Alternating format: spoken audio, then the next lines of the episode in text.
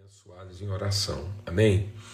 Pai, muito obrigado. Obrigado pelo teu amor, obrigado porque somos uma família, somos o teu povo e podemos repartir virtude, podemos compartilhar fé, podemos ser sim, amém na vida um do outro. Nessa noite nós queremos ser amém, amém de cura, amém de livramento, amém de consolo, de luz, de vigor, amém de alegria, de esperança, de renovo na casa do Glavão e da Liz. Eles têm compartilhado, repartido, espalhado virtude. Senhor, que seja um tempo de colheita, que seja um tempo de consolo, seja um tempo de virtude, Senhor, na casa deles. Ó Deus, toda a família, o ministério, em nome de Cristo Jesus, o Senhor. Obrigado por todo o tempo de comunhão que temos desfrutado. Obrigado pela semana que começou ontem, com tanta palavra de revelação, instrução, vida, fé, graça, favor, misericórdia. Senhor, nós te bendizemos. E a nossa oração aqui, muito especialmente essa semana, todos nós possamos ter em mente tudo que é perfeito, tudo que é justo, tudo que é digno, tudo que tem louvor, tudo que tem virtude, seja isso que ocupe, seja isso, Senhor, que nós, como povo, como família de Deus, estemos, sejamos ocupados de mente e coração com tudo aquilo que é virtuoso, que nós possamos vencer todo o mal pela prática do bem, não nos corrompendo naquilo que é nossa vocação como família de Deus, ó Pai, em nome de Cristo Jesus, o Senhor em nome de Cristo Jesus, Senhor. Amém e amém. Graças a Deus.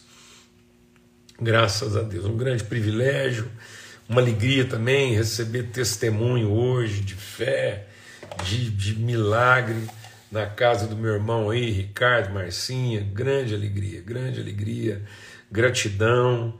A gente sabe dos desafios de, de todos nós enfrentamos todo dia, a cada tempo em cada lugar, são desafios diferentes, realidades diferentes, mas nós celebramos né, as, as, as gotas de misericórdia que vão sendo respingadas sobre todos nós, a chuva de bondade que cai sobre a nossa cabeça e que mantém viva a nossa esperança em Cristo Jesus. Amém?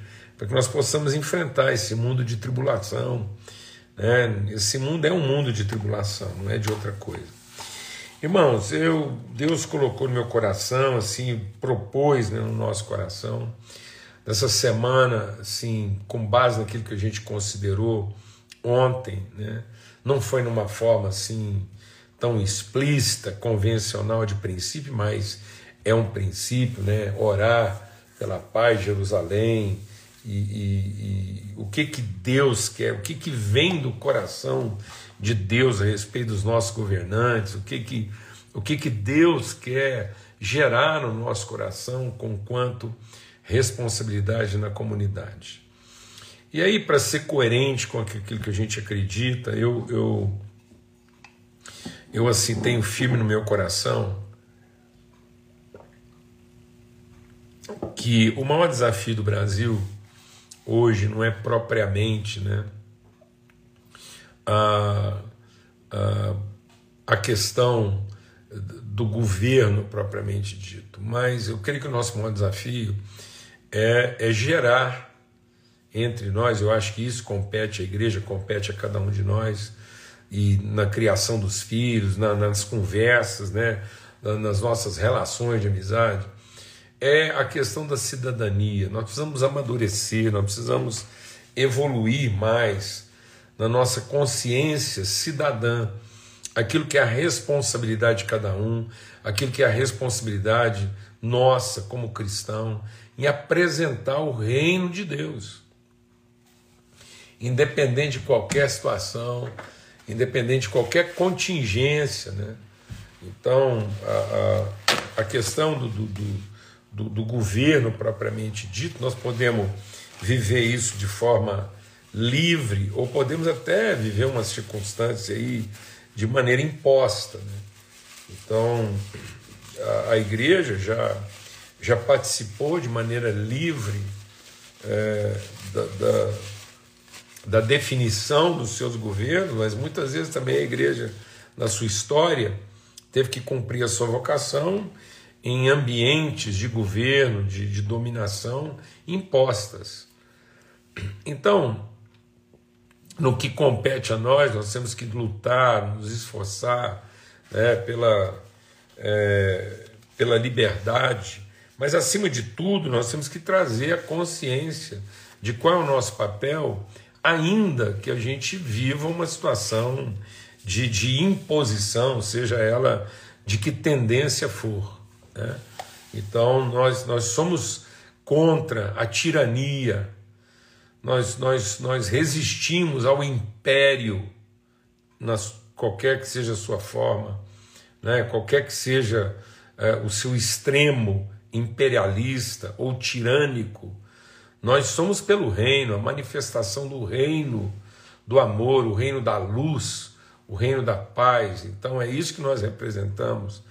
É, é, é, é, e quanto mais a gente trabalhar isso na mente das pessoas, nossa luta não é contra a carne, nossa luta não é contra sangue, né, mas nossa luta é contra formas de pensamento. Então nós não podemos transformar nossa luta em pendengas de litígio, de contenda pessoal. Né? É, é, a palavra de Deus diz que nós não podemos mais considerar ninguém, quem quer que seja, nós não podemos considerar quem quer que seja segundo a carne. Nosso olhar, nossa percepção da pessoa não é segundo a carne. E Paulo diz isso, e aí, não considerando ninguém segundo a carne, nós não tratamos as pessoas atribuindo a elas o seu pecado. Nós não tratamos quem quer que seja a partir do seu pecado, do seu equívoco, da sua ignorância, mesmo da sua própria rebeldia. A nossa percepção de verdade, o nosso compromisso com a verdade, nossa, nossa autoridade como representantes da verdade, e só a verdade vai libertar, e só a verdade liberta. Então, com quanto representantes da verdade, nós temos que ter essa serenidade, essa paz, com angústia, com energia, com vigor, mas sem transtorno. Sem transtorno. Com energia, com empenho, com dedicação, com vigor, mas sem transtorno, sem desequilíbrio. E, e sem sermos instrumentos de condenação de quem quer que seja, mas sermos instrumentos de salvação para quem quer que seja. Nós somos referência de salvação, até para aqueles que nos consideram seus inimigos. Nós somos a salvação deles. E não a sua perdição. Nós não estamos aqui para dizer em que, que cada pessoa pode ser condenada, mas nós estamos aqui para revelar como cada pessoa pode ser salva. Então nós estamos aqui para falar de salvação e não de condenação. Nós não estamos aqui para reforçar o juízo que pesa sobre cada um, apontando suas faltas, apontando seus erros, apontando suas culpas. Não. Nós não estamos aqui para dizer onde é que as pessoas estão errando. Nós estamos aqui para revelar onde é que elas poderiam acertar. Nós temos aqui uma vocação propositiva e não condenatória. Vou repetir. Nós temos aqui uma vocação propositiva, iluminada, instrumentalizada, orientadora e não condenatória. Então, em nome de Cristo Jesus, Senhor, nós temos que sair desse lugar, esse lugar ressentido, esse lugar ferido, esse lugar vitimizado. E Paulo diz: a ninguém mais, a ninguém mais conhecemos segundo a carne.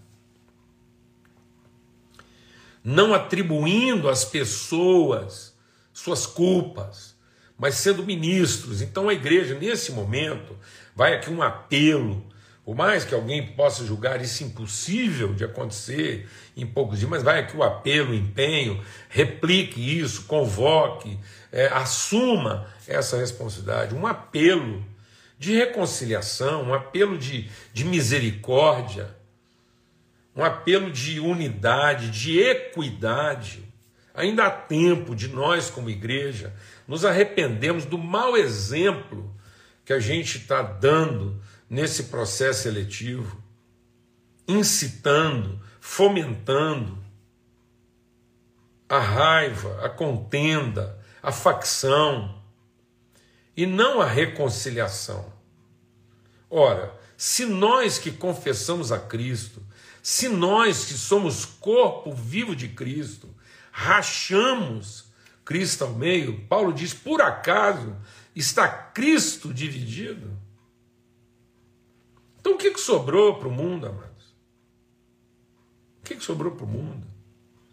Se nós não temos maturidade, se nós não temos saúde espiritual para tratar das nossas diferenças, para ter conversas difíceis a respeito das nossas convicções, sem levantar acusação, sem, sem, sem, sem, sem fomentar, sem levantar um muro de divisão, o muro que custou a cruz para ser derrubado. A palavra de Deus diz: não levantem por qualquer razão que seja o muro que foi derrubado. Não há judeu nem grego, não há não há essa facção, essa essa contenda, esse litígio Cristo está na sua própria carne reconciliando consigo o mundo. O mundo. Então não é possível que a gente não tenha maturidade, equilíbrio. Não é possível que a gente não tenha é, é, sustentação espiritual para conseguir dialogar, conversar, tratar de questões tão difíceis num, outro nível de entendimento, de espiritualidade, que seja exemplo para toda a humanidade. Que seja exemplo para quem quer que seja. Quem quer que seja. Em nome de Cristo Jesus. Tempo de arrependimento. Está havendo uma grande convocação aí, uma mobilização. Sem dúvida, essa semana que começou ontem tem que ser uma semana de oração, de jejum, de clamor, de esforços. Há muitas manifestações aí, convocações para jejuar três dias, jejuar a semana inteira, orar. Mas a minha convocação assim, o empenho que eu quero trazer aqui é arrependimento. Arrependimento. Antes da gente entrar na presença de Deus, pensando que essa coisa toda está é com Deus, está é conosco, amados. Está é conosco. Deus diz: Eu quero é arrependimento. Eu quero é. Eu não quero sacrifício. Do que, que adianta, diz a palavra de Deus, a gente ferir a nossa carne, quebrar o pescoço, como quem está lamentando? De que adianta a gente continuar lendo a palavra, usando a palavra, cantando hinos, fazendo reuniões de oração? O que, que adianta? Paulo, é, é, o, o profeta Isaías diz isso lá. Deus é Deus falando, vai lá, fala com o meu povo, exorta o meu povo. O que, que adianta essa quantidade, essa mobilização, esse falatório todo, essa pregação toda, se nós fazemos tudo isso para termos poder uns sobre os outros e não para ter o nosso coração em favor uns dos outros. O coração favorável uns aos outros então, assim, é, é arrependimento. Vamos clamar, vamos clamar a Deus. Quero convocar, envia, replica, manda isso para alguém, convoca, fala nos seus grupos de oração, fala na sua igreja, fala com seus amigos, com as suas famílias, chamar o povo de Deus ao arrependimento, trazer para a vida dessa nação um ambiente pacífico, um ambiente justo, honesto, digno, respeitoso, para que a gente consiga enfrentar a mentira, o engano, a fraude, a desonestidade Nós não vamos conseguir enfrentar a desonestidade. Nós não vamos conseguir libertar o povo daqueles que roubam a sua dignidade. Nosso processo eleitoral está todo comprometido. Pessoas que, que, que chegaram até aqui de maneira fraudulenta, enganosa, desonesta, corrupta, e ainda se mantém. Por que, que essas pessoas conseguem se manter nesse lugar? Porque o ar que elas respiram está contaminado. E quem vai purificar esse ambiente? Quem vai purificar esse ar? Somos nós. Então, o compromisso da igreja, muito mais do que com o resultado da eleição, deveria ser com o ambiente em que essa eleição acontece. Se nós estivéssemos garantindo um ambiente espiritual forte, contundente, se nós, como igreja, estivéssemos posicionados entre nós mesmos, em justiça, em honra, se nós estivéssemos superando as nossas próprias diferenças, sacrificando nossos interesses mais, mais elementares, se nós que conhecemos a verdade, se nós que amamos a Cristo, se nós que fomos tirados do inferno, se nós que fomos perdoados da nossa iniquidade, do nosso pecado e da nossa injustiça, se nós que temos a esperança na eternidade,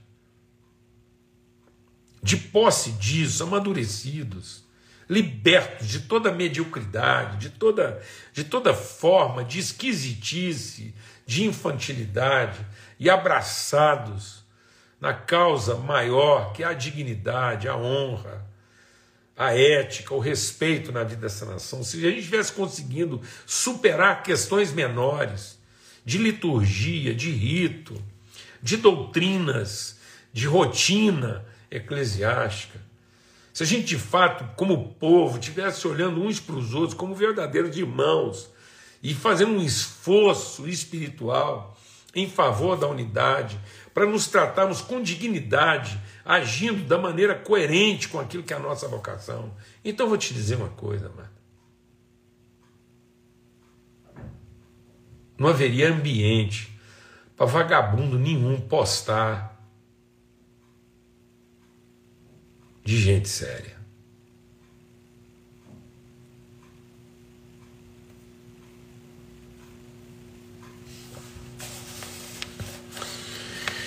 Sabe por que a mentira anda livre pelas ruas e a verdade se envergonha? Porque aqueles que representam a verdade não estão assumindo de maneira séria, responsável, os sacrifícios, os esforços necessários para que essa nação tenha no mínimo uma referência.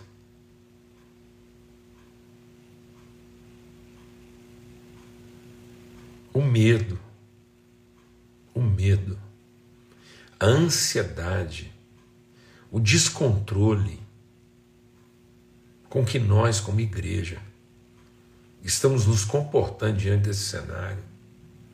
A arrogância, a soberba, em algumas outras situações, a, a indiferença, a presunção, a petulância.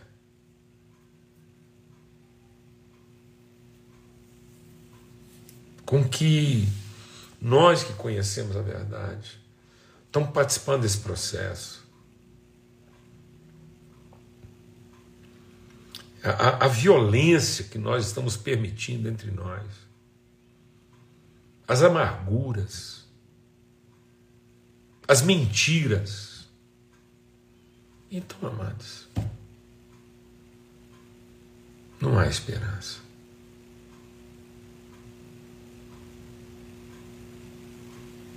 Um clamor ao arrependimento. Um clamor ao arrependimento. Se você está amargurado com alguém,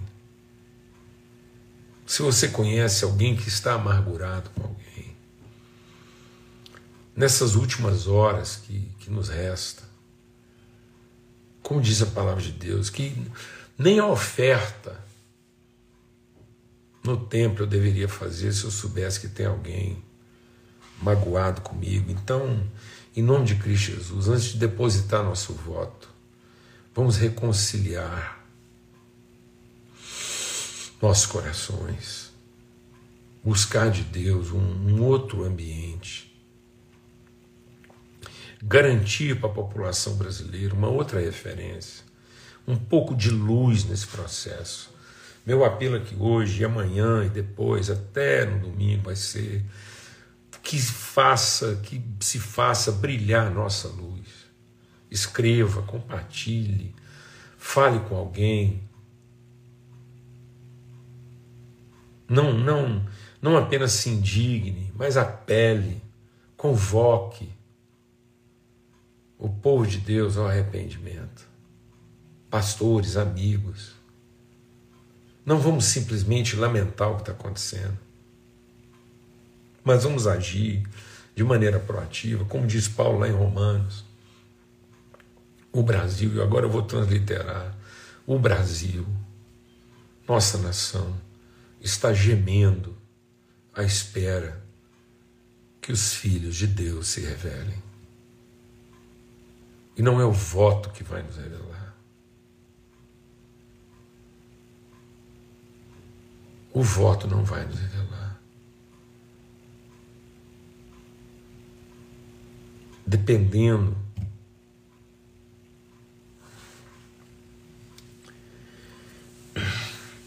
Amados, muita gente está preocupado com o resultado da eleição domingo. Eu também estou. Mas não é saber quem vai ganhar a eleição. É pensar. Como vai ser o nosso país? Se nós simplesmente achamos que alguém ganhou e alguém perdeu. Porque nesse momento, exatamente agora, todos estamos perdendo.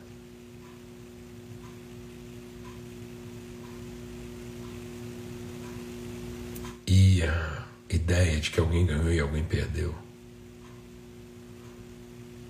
pode acirrar o ódio e não revelar a paz.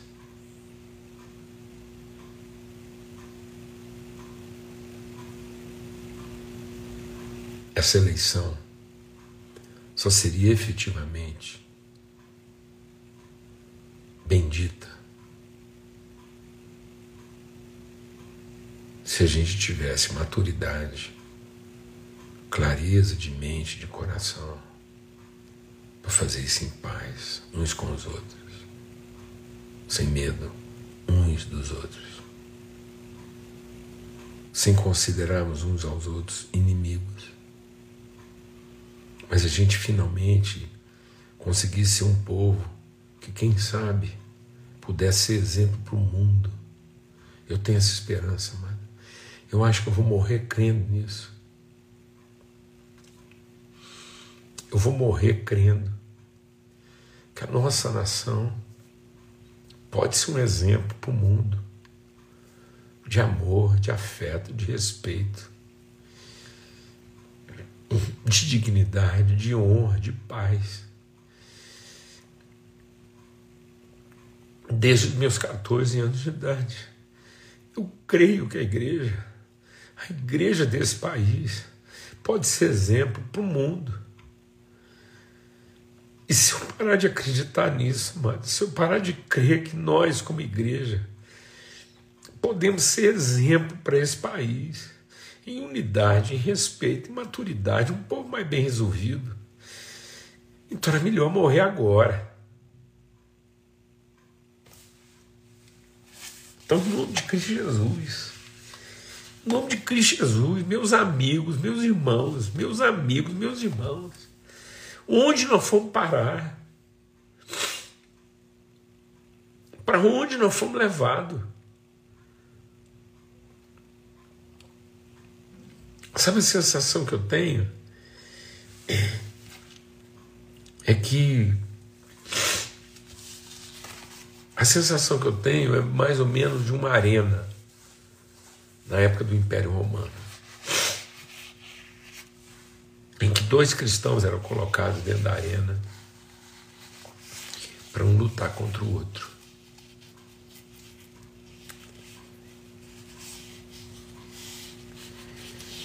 para ser um espetáculo. Eu acho que nós somos arrastados para uma arena. E hoje alguém se divertindo em ver irmãos se degladiando.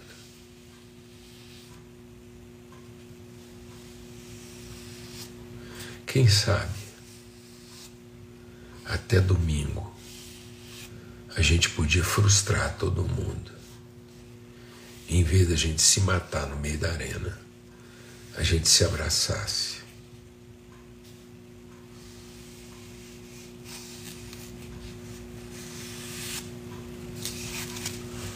Por isso, eu quero deixar aqui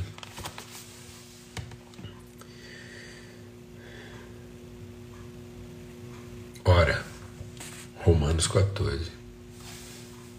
Quanto àquele que está enfermo na fé, recebam, não para contendas sobre dúvidas.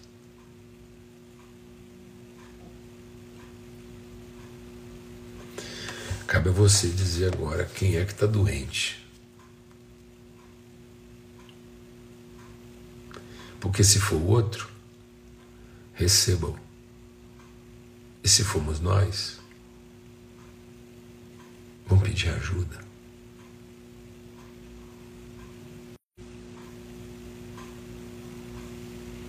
Se você achar que eu estou doente, me receba. Se você se sentir doente, quero te receber. Então, que as nossas enfermidades e fragilidades não sejam para a gente tripudiar uns sobre os outros e nos condenarmos uns aos outros, mas que seja a oportunidade de nós testemunharmos como é que nós cuidamos uns dos outros. Em nome de Cristo Jesus, o Senhor. Um forte abraço e até amanhã, se Deus quiser.